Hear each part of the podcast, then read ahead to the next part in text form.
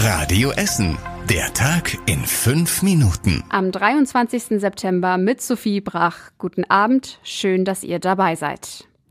Ein tragischer Unfall und eine schwierige Ermittlung. Nach dem tödlichen Verkehrsunfall auf der Hans-Böckler-Straße steht die Polizei vor Problemen. Ein LKW hatte gestern Vormittag einen 85-jährigen Radfahrer auf Höhe der Schwanenkammstraße erfasst. Der wurde über mehrere hundert Meter mitgeschleift und ist noch auf der Straße gestorben. Nach dem Unfall steht der Lkw-Fahrer weiterhin unter Schock, deswegen konnte die Polizei ihn bis jetzt nicht befragen. Außerdem hat sich bei der Polizei bisher kein einziger Zeuge gemeldet. Die Polizei bittet deshalb dringend um Hinweise, wenn jemand den Unfall auf der Hans-Böckler-Straße gesehen hat.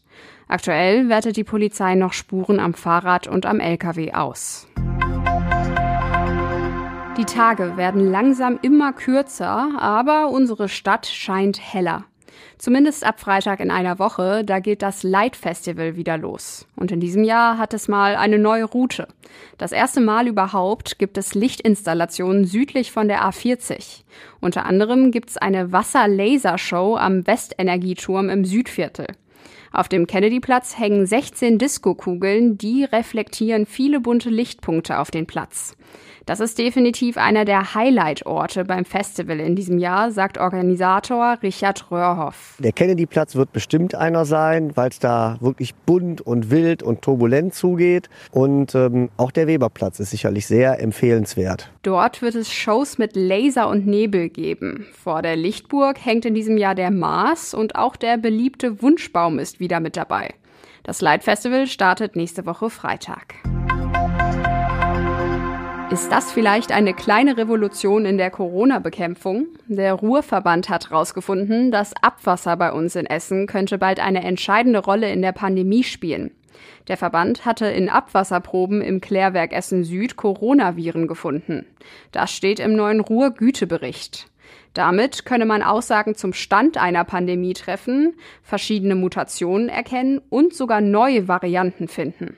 Der Chef des Ruhrverbands, Professor Norbert Jardin, ist überzeugt von dem Verfahren. Und da wir Corona auch nicht mehr verlieren werden, wäre das durchaus eine Methode, um in den nächsten Jahren auch eine Überwachung äh, sicherzustellen können, ohne dass wir bei allen Menschen ständig Tests durchführen müssen. Ob das Abwasser die Corona-Tests komplett ersetzen kann, ist aber noch völlig unklar.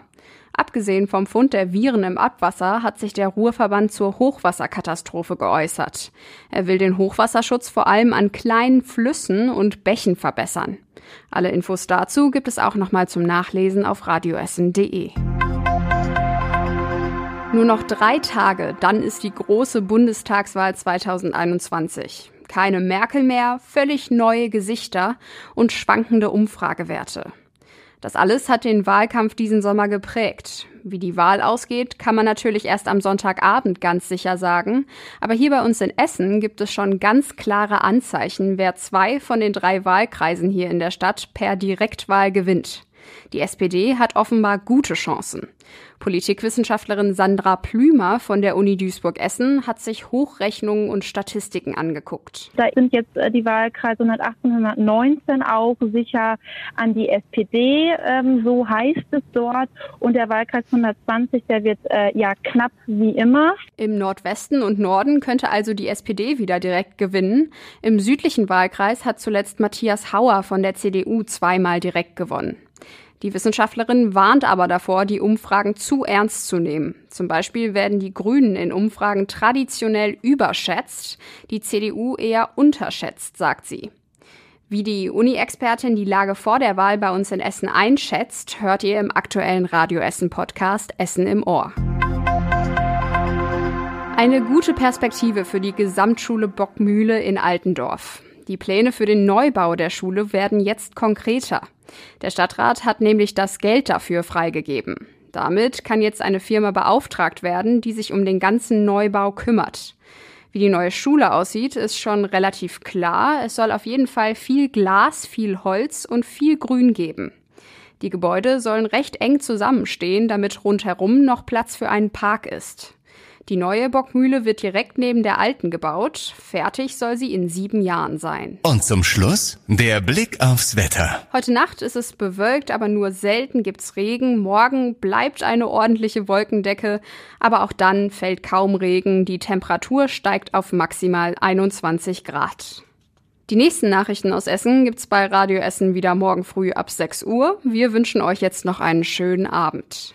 Das war der Tag in fünf Minuten. Diesen und alle weiteren Radio Essen Podcasts findet ihr auf radioessen.de und überall da, wo es Podcasts gibt.